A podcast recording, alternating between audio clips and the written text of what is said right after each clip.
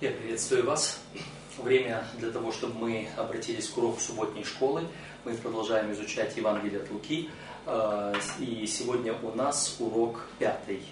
Христос как Господин субботы. Это интересная тема, э, тема важная, но хотелось бы э, разобрать ее именно так, как она представлена в Священном Писании. Итак, Памятный стих говорит нам, суббота для человека, а не человек для субботы, посему Сын Человеческий есть Господин и субботы. Марка 2 глава 27 и 28 стихи. Христос Господин и субботы. Хотелось бы немножечко остановиться на эм, вот этом маленьком союзе «и». Христос есть Господин и субботы. Э, зачастую мы, повторяя вот этот вот э, известный стих, мы, я имею в виду адвентистов седьмого дня, потому что для нас суббота это вопрос серьезный, э, повторяя вот этот вот стих, мы зачастую эм, не обращаем внимания, просто пропускаем его. Христос – Господин субботы.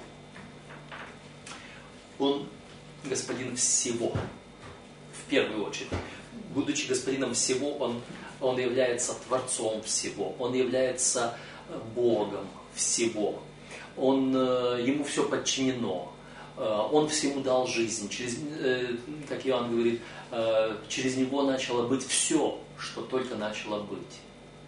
И среди всего прочего есть и суббота. Может быть, для кого-то этот момент покажется незначительным, неважным, но э, мы должны помнить э, о том, что э, суббота не единственное, не единственное, что принадлежит нашему Господу. Это одно из многих, один из многих аспектов, в том числе нашего искупления и творения. Хотя Лука написал свое Евангелие в первую очередь для язычников, важно отметить, как часто он упоминает о субботе из 54 упоминаний о субботе в Евангелиях и книге Деяния святых апостолов 17 находим в Евангелии от Луки и 9 в Деяниях. То есть 26 из 54. 49%. 49% упоминания о субботе в Евангелиях и Деяниях относятся именно к Луке. Остальные 51% относятся к трем другим евангелистам. А, значит, остальные разделяются так. В Евангелии от Матфея упоминается 9 раз, в Евангелии от Марка 10 раз, и в Евангелии э, от Иоанна 9 раз. Будучи обращенным из язычников, Лука, конечно же, верил, что седьмой день, суббота, дан как евреям, так и язычникам. Первое пришествие Христа ничего не изменило в вопросе соблюдения субботы.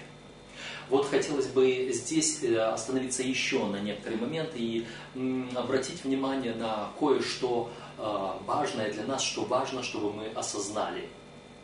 Буквально, э, буквально сегодня, перед вот этой записью урока, я имел разговор с одним из своих друзей, служителей, братьев, который, с которым мы поговорили немного о субботе.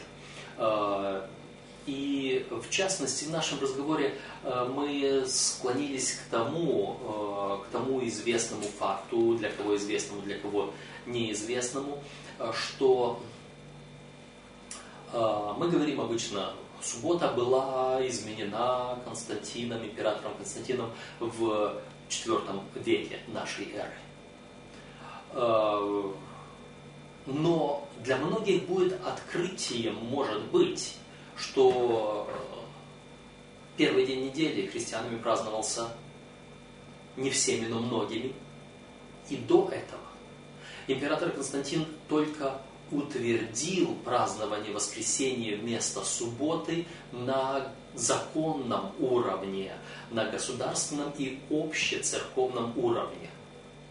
Э, в то же самое время если мы будем искать упоминания о субботе, эм, то мы находим одно из первых, или может быть самое первое упоминание о переносе субботы на воскресенье относится к 120 году нашей эры. То есть это начало второго века. Эм, и я лично нашел его у одного из ранних отцов церкви по имени Игнатий Богоносец. Да, он так сам себя называл, Богоносец, так его знают и другие. Э, Игнатий Богоносец, интересный человек, который претендовал на то, что он является учеником и Павла, и Иоанна. Э, он написал несколько своих посланий. Э, что интересно, что в своих посланиях он выражает идеи, подчас противоположные идеям и Иоанна, и Павла, чьими учениками себя называет. И он же э, устанавливает целый ряд таких вещей странных. Одно и то, что он сам себя называл богоносцем, и он претендовал на то, чтобы эм, христиане величали своих пресвитеров выше, чем кого-либо. То есть он практически начал отделять мир и клир, разделять требовать особенного почтения, особенных слов, особенных обращений э, к служителям и так далее. И вот он первый из тех, кого, по крайней мере, я обнаружил и уточнил, э, начал писать о том, что христианам не должно соблюдать еврейскую субботу, а должно поклоняться в первый день недели, когда Христос воскрес. Эм, и эм, когда мы думаем об этой практике, э, то мы должны понимать, что на протяжении э, вот этих вот нескольких первых столетий Эм, была определенная вражда между христианами и иудеями, отчасти от того, что иудеи гнали христиан, отчасти от того, что римляне гнали иудеев, и христиане не хотели подпасть под их, под э, э, под одно и то же, то есть как бы избежать вот этих гонений, которые были э, воздвигнуты против иудеев. По различным причинам христиане от иудеев стали от соединяться, и поэтому одно из, э, один из моментов вот этого отхода от иудейства было отказ от субботы. Но только к IV веку это стало более-менее общепринятым. Э, значит, э, хочу прочитать эти два предложения из вступления. Будучи обращенным из язычников, Лука, конечно же, верил, что седьмой день, суббота, дан как евреям, так и язычникам. А, и я хотел бы сейчас обратить внимание на несколько текстов из э, творения Луки, а именно из деяний апостолов, которые э, нам скажут, что это действительно так. Потому что, опять-таки, э, в моем диалоге с моим другом, о котором я уже упомянул, эм, были э, мы затронули вопрос, а вообще, когда в Священном Писании, основываясь только на Библии, э, у нас появились субботние богослужения. Эм, кто-то мог бы сказать, что Библия как будто бы, по крайней мере, Ветхий Завет не упоминает субботние богослужения. Э, мы находим здесь эм, а, что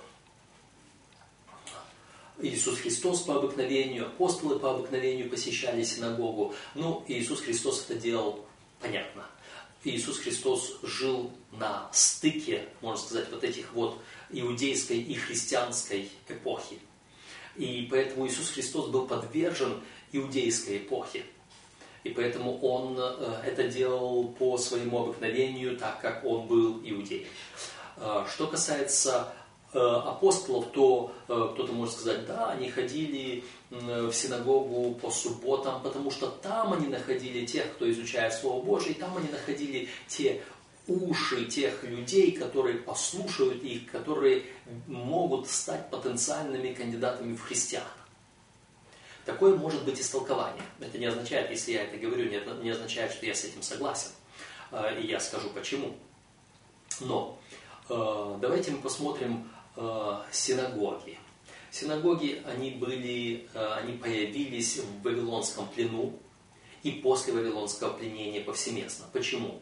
Потому что у иудеев уже не было ни храма, нечеткого распределения левитов по всему месту их проживания. Помним, что когда а, народ израильский, выйдя из Египта, после путешествия, после блуждания по пустыне, они подошли к земле ханаанской, Иисус Навин их вводит туда, и распределение было таким, все получили свои уделы, а левиты нет. Левиты должны были быть равномерно распределены по всем населенным пунктам Израиля, чтобы они жили компактно с народом, вернее, компактно сюда не подходит, прошу прощения, чтобы они были распределены равномерно по всему народу. Э, о субботнем пути мы встречаем только в Новом Завете упоминание, но тем не менее, субботний путь – это расстояние до ближайшего дома левита. Кто такие были левиты? Э, в то время, когда левиты представляли собой, грубо говоря, каждого 12 человека из 12 колен Израилевых, эм, и левиты не, левитам не было позволено трудиться ни на своих полях, ни в своих мастерских, э, ни еще где-то. То есть их э, работа была духовной. Э, так много левитов для обслуживания храма или скини не было нужды. Что делали левиты? Почему они были рассеяны по всему Израилю?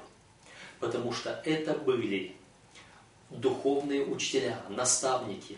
Это были учителя э, для подростков и для детей. Это были советники, консультанты по различным семейным вопросам.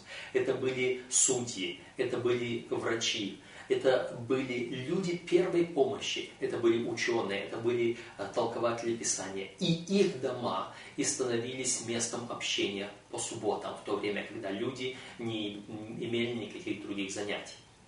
То есть вот эти левитские дома, которые были равномерно на расстоянии субботнего пути от любого дома э, израильтянина были расположены, э, туда приходили люди. С вавилонского пленения не было этого распределения. Кто и как их расселил, это уже вопрос другой. Поэтому левиты там открывали синагоги, в которые приходили люди на поклонение в субботний день, и там они получали все то, что получали в свое время в левитских домах. Теперь, э, насколько э, мы имеем действительно необходимость ежесубботного посещения левитских домов, синагог, молитвенных домов, церкви. У нас есть, по крайней мере, помимо образца Иисуса Христа и Первой Апостольской Церкви, мы имеем еще утверждение в Евреям 10 главе 25 стихе, который говорит, не оставляйте собрание вашего, как есть у некоторых обычаев. Это заповедь. Но почему суббота? Мы сегодня говорим о субботе. Нас интересует именно суббота. И то, что в субботу э, у нас э,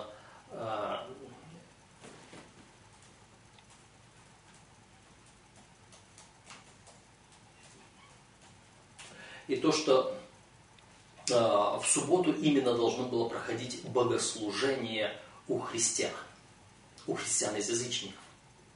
И вот здесь, э, да, действительно, в книге «Деяния апостолов» повсеместно мы находим э, упоминание о том, что и Петр, э, и, и другие апостолы, и Павел, и другие апостолы путешествия заходили по субботам, по обыкновению своему в иудейские синагоги. Но если бы это были только упоминания об иудейских синагогах, то мы бы сказали, это они там искали себе потенциальных христиан. Но есть два текста в книге Деяний апостолов, которые я хотел бы сейчас зачитать, которые оправдали бы те слова, которые мы сейчас прочитали из вступления к нашему уроку, которые говорят, который говорит, Лука верил, что седьмой день суббота дан как евреям, так и язычникам. Почему мы говорим, что Лука в это верил? То, что Лука из язычников, мы уже знаем. Деяние 16 глава. И я читаю с 12 стиха.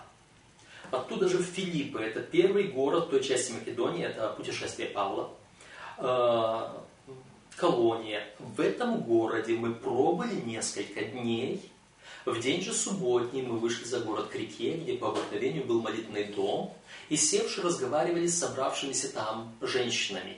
И одна женщина из города Феотир именем Лидия, торговавшая в границу, чтущая Бога, слушала, и Господь отверз сердце ее внимать тому, что говорил Павел. Смотрите, вот здесь мы видим город, в котором нет синагоги. Апостол Павел пробыл в городе несколько дней, а потом в субботний день пошел на место собрания в молитвенный дом. Это не был молитвенный дом какого-то языческого божества, потому что языческие божества имели свои храмы. А, это был молитвенный дом, значит, христиане собирались здесь. Здесь были не, сюда собирались не э, евреи, сюда собирались не язычники. Здесь мы видим, это женщина, чтущая Бога. То есть она уже, будучи из язычников, она чтила Бога христиан, Бога Израилева, Бога, истинного, живого Бога. Почему апостол Павел пришел туда именно в день субботний? В языческом городе, для встречи с языческими женщинами, чтущими Бога. Потому что, очевидно, была такая у него традиция везде по субботам собираться, даже в языческих городах, даже не в синагогах. И язычники это знали, и они приходили в этот же самый молитвенный дом по субботам. А, так что это один текст. Следующий текст, немного раньше. Деяние 13 глава. И здесь я прочитаю э, со стиха, может быть, с да, 42 стиха, 42, 43, 44 стихи. Деяние 13 глава, 42 по 44. При выходе, из, при выходе их из иудейской синагоги, язычники просили их говорить о том же в следующую субботу. Когда же собрание было распущено, то многие иудеи и чтители Бога, обращенные из язычников, последовали за Павлом и Варнавою, которые, беседуя с ними, убеждали их пребывать в благодати Божьей. В следующую субботу почти весь город собрался слушать Слово Божье. Что мы находим в этих трех стихах? Да, апостол Павел пришел по обыкновению в иудейскую синагогу. Но, когда завершилось служение в иудейской синагоге, язычники, которые были там, они хотели дальше слушать проповеди Павла. И если бы эти язычники собирались не по субботам, то они могли бы ему сказать, послушай, Павел, ну, сегодня ты был в синагоге, а завтра пошли к нам в наш христианский храм, мы собираемся вон там и вон там. Но этого не было. Они сказали, давай в следующую субботу будешь говорить нам. И кому нам, 44 стих говорит, в следующую субботу почти весь город собрался слушать Слово Божье. Возможно, этот почти весь город не поместился в иудейской синагоге, и они уже были не в синагоге, они были уже где-то на городской площади или в каком-то месте публичном или еще где-то они собрались слушать Слово Божье в следующую субботу. Для языческого города это рабочий день был. То есть мы видим из субботы в субботу. Между этими стихами 43 стих тоже интересен, что он говорит нам. Когда же собрание было распущено, то многие иудеи и чтители Бога, обращенные из язычников, последовали за Павлом и Варнавою. То есть некоторые, хоть и из иудеев, хоть и из язычников – продолжали следовать за Павлом и Варнавой в другие дни. Они могли следовать и в субботу, и в первый день недели, и во второй, и в третий, в воскресенье, понедельник, вторник, среда, четверг, пятница. То есть некоторые из них имели возможность постоянно. Но все равно эти язычники просили говорить о том же в следующую субботу. То есть из этих стихов мы не видим ни одного намека, что язычники, обращенные из язычников в христианство, так или иначе соблюдали другой какой-либо день или собирались в другом месте в другое время, не в субботу. Так, два текста из книги Деяния апостолов подтверждают нам эти слова, что Лука был убежден. Теперь, следующее предложение, здесь было, мы его тоже прочитали. Первое пришествие Христа ничего не изменило в вопросе соблюдения субботы. И вот здесь я хотел бы остановиться на другом интересном моменте.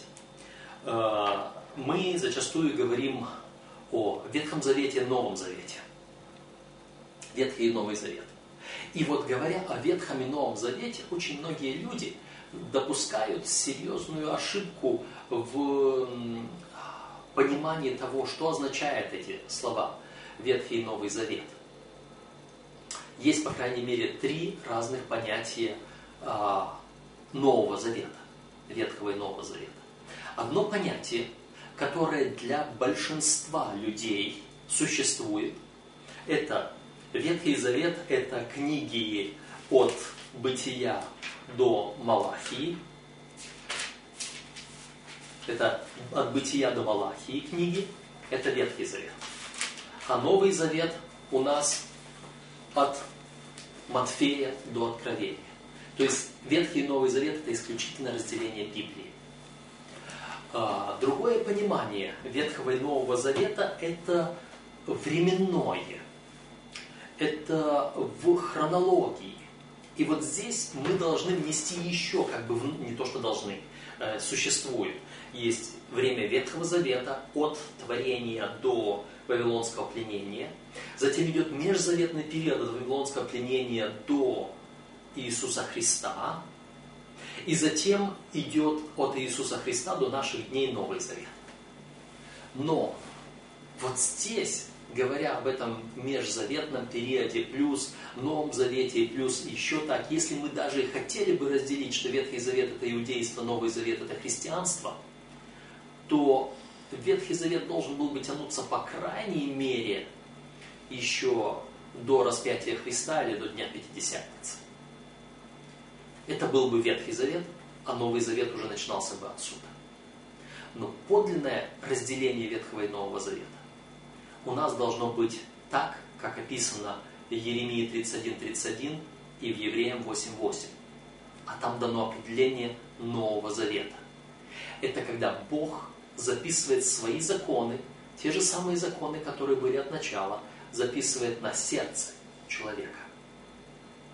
Записывает свои законы на сердце человека. И тогда человека уже нет надобности учить, а он сам все знает и сам желает следовать за Господом, и Господь прощает беззаконие напрямую человеку. То есть Ветхий Завет – это взаимоотношения с Богом. Новый Завет – это взаимоотношения с Богом. И таким образом, Ветхий и Новый Завет не привязан ни к Писанию, Ветхий и Новый Завет не привязан ни к хронологии, Ветхий и Новый Завет привязан к моим отношениям с Богом. И может случиться, что в это время ты живешь по Новому Завету, а я живу по Ветхому Завету. Все зависит от наших взаимоотношений с Богом. Поэтому первое пришествие Христа ничего не изменил в субботе. Почему? Потому что Новый Завет – это те же самые законы Божьи, которые были раньше. Только они по-другому записаны. В Ветхом Завете они были на скрижале, в Новом Завете они в сердце моем. Вот и все. Итак, я думаю, что мы э, разобрались с тем, что такое Ветхий Завет, что такое Новый Завет, что такое соблюдение субботы и так далее. А сейчас нам осталось быстро просмотреть все то, что мы видим. Во время своего земного служения Христос подчеркивал принципиальные требования субботы. Во всех своих учениях Он проявлял благоговение к этой заповеди, которую сам и учредил. В его дни суббота была настолько извращена, что ее соблюдение не отражало не сущность Господа, а эгоистичность и деспотизм человека. Христос устранил ложное учение о субботе, посредством которого люди, утверждавшие, что знают Бога, искажали его образ. Это книга ну, «Пророки и цари», 183 страница. То есть, э, мы сегодня имеем противоположную картину от той, которая была во времена Христа. Сегодня люди забыли о субботе и ее не соблюдают. В то время люди настолько помнили субботу, что исказили ее в другую сторону. Э, пророк говорит, э, чтобы вы слышали голос, говорящий позади себя, вот путь идите по нему, если вы уклонились налево или уклонились направо. Вы знаете, уклониться налево – это совершить грех в сторону отрицания. А уклониться направо – это тоже совершить. Это уйти в крайность правую, в крайность соблюдения, в крайность фарисейства, в крайность фанатизма. Это то, что сделали фарисеи. Они настолько эту субботу соблюдали в святости – что они ее сделали временем в своем эгоизме. И вот у нас есть несколько э, текстов, которые мы можем разобрать, которые мы можем посмотреть. Значит, Луки 4 глава, 6, 16 по 30 стихи. А, эта история, она у нас э, повторяется с прошлого урока. Мы в прошлом уроке читали эту историю. А, но она сейчас у нас повторяется. И что в ней самое главное мы можем отметить? Это когда он пришел по обыкновению своему в синагогу, стал читать, ему подали книгу пророка Исаии, он сказал, что на ней исполнилось. А, это написанное здесь, и люди стали спорить о том, кто он такой, и, в общем-то, все закончилось тем, что его выгнали вон из города, хотели извергнуть с горы, но он прошел между ними и уклонился. Итак, он по обыкновению своему ушел в синагогу. Мы об этом говорили. У Иисуса было обыкновение. Во-первых, потому что он был иудеем, во-вторых, потому что он соблюдал все заповеди Божьи, в-третьих, потому что он должен был оставить на пример и так далее. Почему мы должны сделать своим обыкновением посещение церкви в субботу, как Иисус посещал в субботу синагогу? Во-первых, Бог везде, Ему можно поклоняться в любом месте.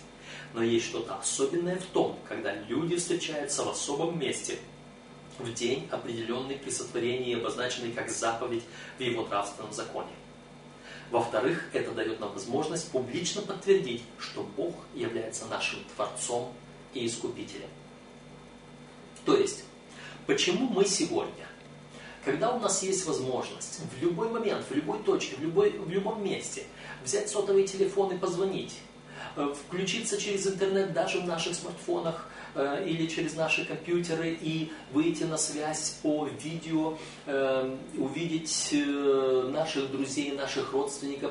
Почему при этом всем нам так часто хочется встретиться лицом к лицу? Вы чувствуете, да? О чем, к чему я говорю? Я в любой момент могу пообщаться со своими родителями, которые от меня находятся за полторы тысячи километров, по телефону, по скайпу, увидеть их лицо. В любой момент я могу э, со своей дочерью пообщаться, которая сейчас за, за 3000 километров от меня, тоже по телефону, по скайпу, увидеть ее, услышать ее. В любой момент с другими друзьями, родственниками, знакомыми и так далее.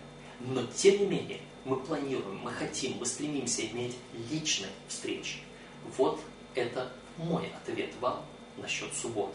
Да, в любой день, в любом месте я могу встретиться и пообщаться с Богом, но только в субботу, в храме Божьем, в доме молитвы, в церкви Бог назначил мне свидание.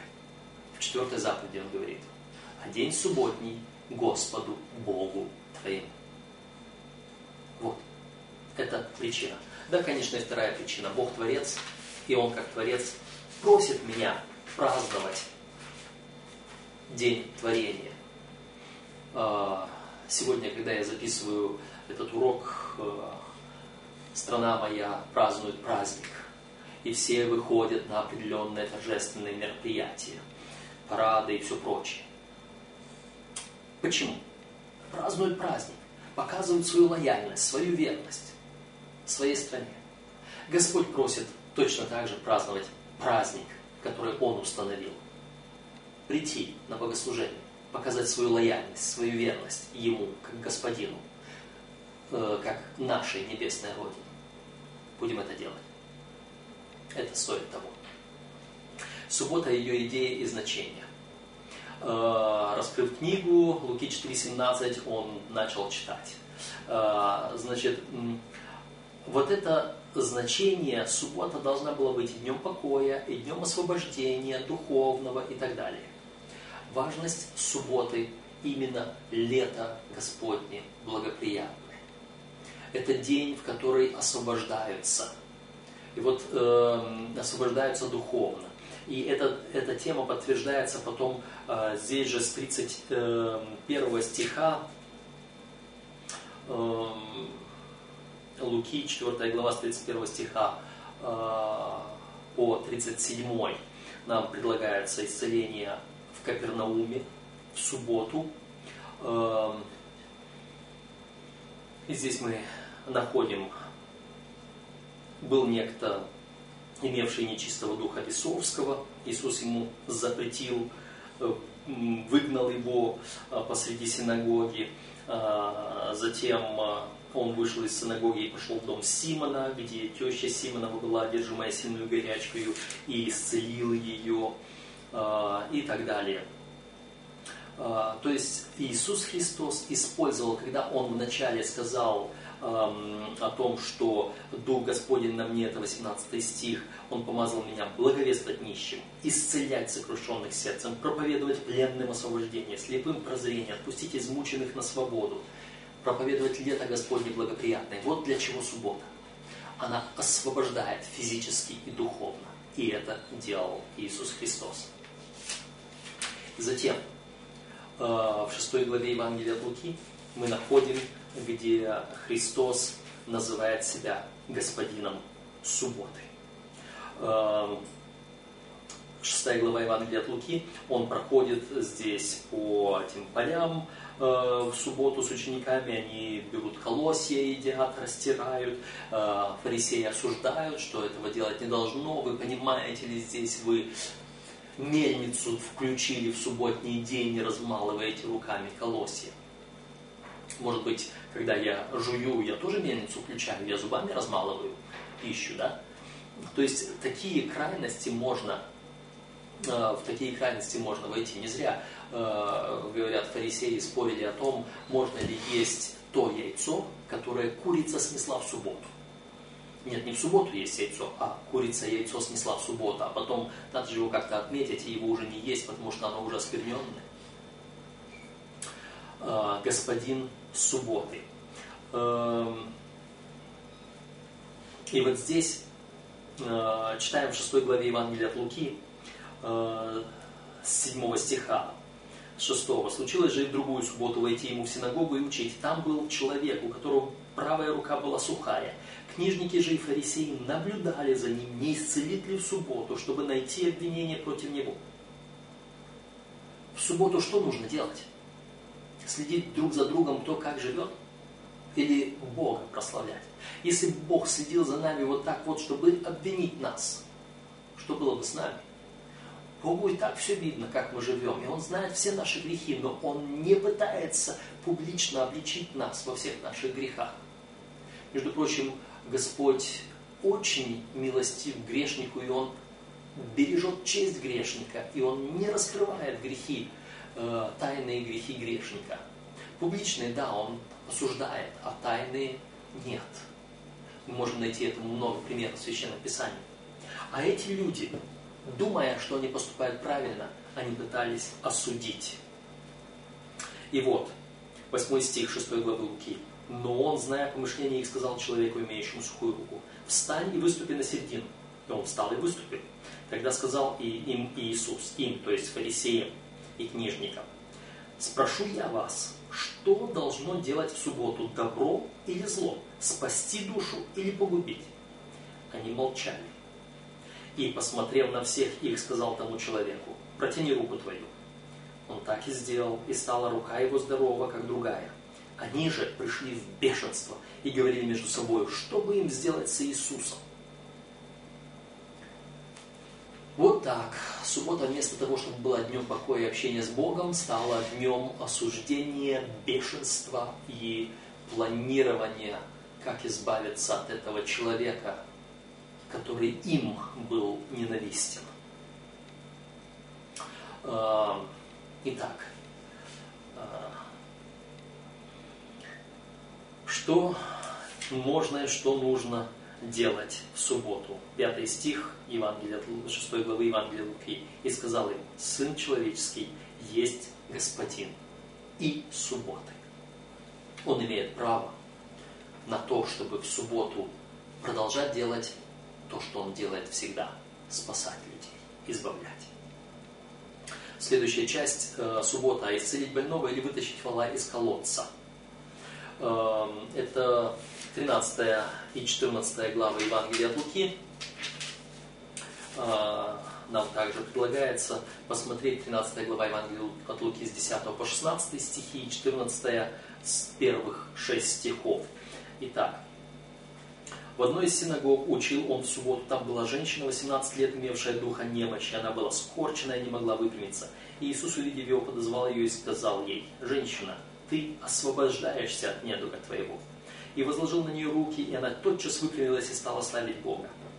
При этом начальник синагоги, негодуя, что Иисус исцелил в субботу, сказал народу, есть шесть дней, в которые должно делать э, в те, э, и приходите исцеляться, а не в день субботний. Господь сказал ему в ответ, лицемер, не отвязывает ли каждый из вас вала своего или осла от яслей в субботу и не ведет ли поить? Сию же дочь Авраамову, которую связал сатана вот уже 18 лет, не надлежало ли освободить от уст в день субботний? И когда говорил он это, все противившиеся ему стыдились, и весь народ радовался о всех славных делах его.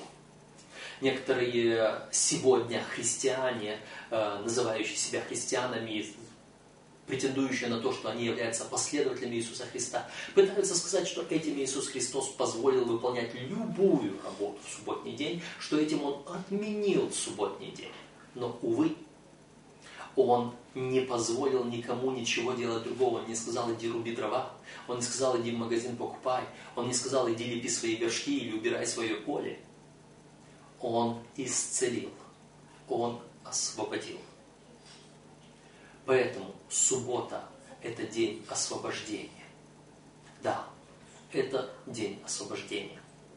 14 глава, первые 6 стихов. «Случилось ему в субботу прийти в дом одного из начальников фарисейских, вкусить хлеба, и они наблюдали за ними. Вот предстал перед ним человек, стражущий водяной болезнью.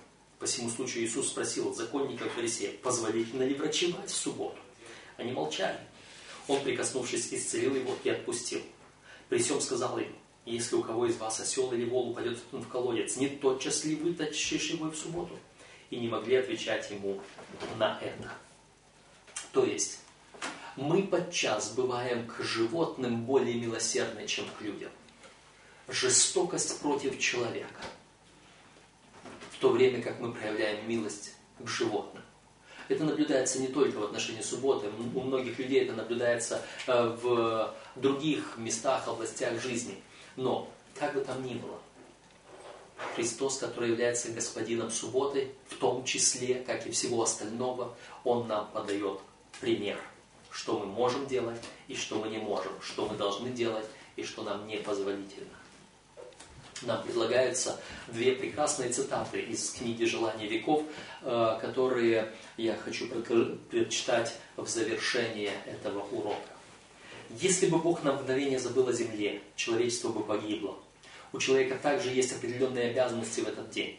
За больными нужно ухаживать, нужно облегчить страдания ближнего в субботу. Святой день Божьего покоя был дан для человека, и дела милосердия вполне отвечают его предназначению. Господь не желает, чтобы его творение страдало от боли, которую можно облегчить в субботу, как и в любой другой день. То есть облегчить страдания человека в субботу можно, даже если это можно сделать и в другой день. Это соответствует субботнему труду. Следующее высказывание. Никакое другое установление, данное евреям, не отличало их так сильно от окружающих народов, как суббота. Бог хотел, чтобы соблюдение субботы стало отличительным знаком евреев, как его приверженцев. Она должна была знаменовать их отделение от идолопоклонства и союз с истинным Богом. Но чтобы светить субботу, люди должны быть сами святы. Через веру они должны стать причастниками праведности Христа. Надо быть святым самим, отделенным от этого мира. Э, мы завершили практически рассмотрение нашего урока по урочнику, но я хотел бы еще один э, момент подчеркнуть э, из опытов э, хотел сказать из личного опыта, нет, не из личного, из опыта моего отца, которым э, преподал э, хороший урок и мне, и другим в отношении того, что можно делать в субботу. Мы прочитали о том, что в субботу можно делать добро, а не зло. Каким образом мы можем делать добро и какое добро мы можем делать, а какое добро мы не можем делать. Я вспоминаю, когда мой отец рассказывал э, эту историю, я думаю, что она будет хорошей иллюстрацией для вас э, в плане выбора, что я могу сделать, что не могу, кому могу помочь, кому не могу помочь. Вот он рассказывает в селе, где они росли, несколько молодых людей идут в субботу утром на богослужение идут в субботней одежде, идут э, со своими э, сборниками песнопений, со своими библиями, со своими урочниками, идут в церковь. И вот идя по дороге, они видят, вот кто-то ехал на телеге по своим земным делам, не соблюдающий субботу, их, односельчанин. И телега угодила одним колесом в канаву, и лошади как не тужатся, не могут вытащить и этот человек пытается сам это сделать, не получается. Эти несколько молодых людей, идущих в субботу, мой отец среди них, подошли молча, ни слова не говоря, подхватили этот угол телеги, приподняли, и лошадь потянула, телега выкатилась из этого рва, человек сел на телегу, поблагодарил их, поехал дальше. Что они сделали? Они помогли этому человеку. Все, что им нужно было сделать, приподнять немного угол телеги. Они втроем сделали это быстрее, чем тот человек сам один. Помогли, прошли. Идут дальше. А там, вдоль дороги, стоит у своего дома, возле своего двора другой человек. Он только что принес, привез домой с поля целый, целую подводу, целую телегу сена. И ему нужно разгрузить. Каким образом? Это делается очень просто. Он распряг лошадей, и сейчас ему нужно только пару человек, которые поднимут эту телегу, подтолкнут, она повернется на бок, все сено разбудится, а он потом все это поправит. И вот он стоит и подходит, говорит, ребята, давайте чуть-чуть так плечом подтолкните, телега перевернется, вы идете дальше. Они сказали, нет, сегодня суббота. Вопрос, какая разница между первым случаем, когда они чуть-чуть приподняли и телега поехала, и вторым случаем, когда нужно было чуть-чуть толкнуть перевернуть, и телега опрокинется и сделает дело. И там доброе дело, и там доброе дело. И там человек нуждался в помощи, и здесь человек нуждается в помощи. Разница. Разница в том, что первый человек не планировал свою проблему. Он случайно оказался в яме. Он нуждался в помощи выйти из этой ямы. Он не был свободен. Второй человек сам спланировал, что он привезет домой это сено. Он сам не имеет силы, но он поможет, попросит кого-то ему помочь. Вы видите разницу между планированной нуждой и внезапной нуждой.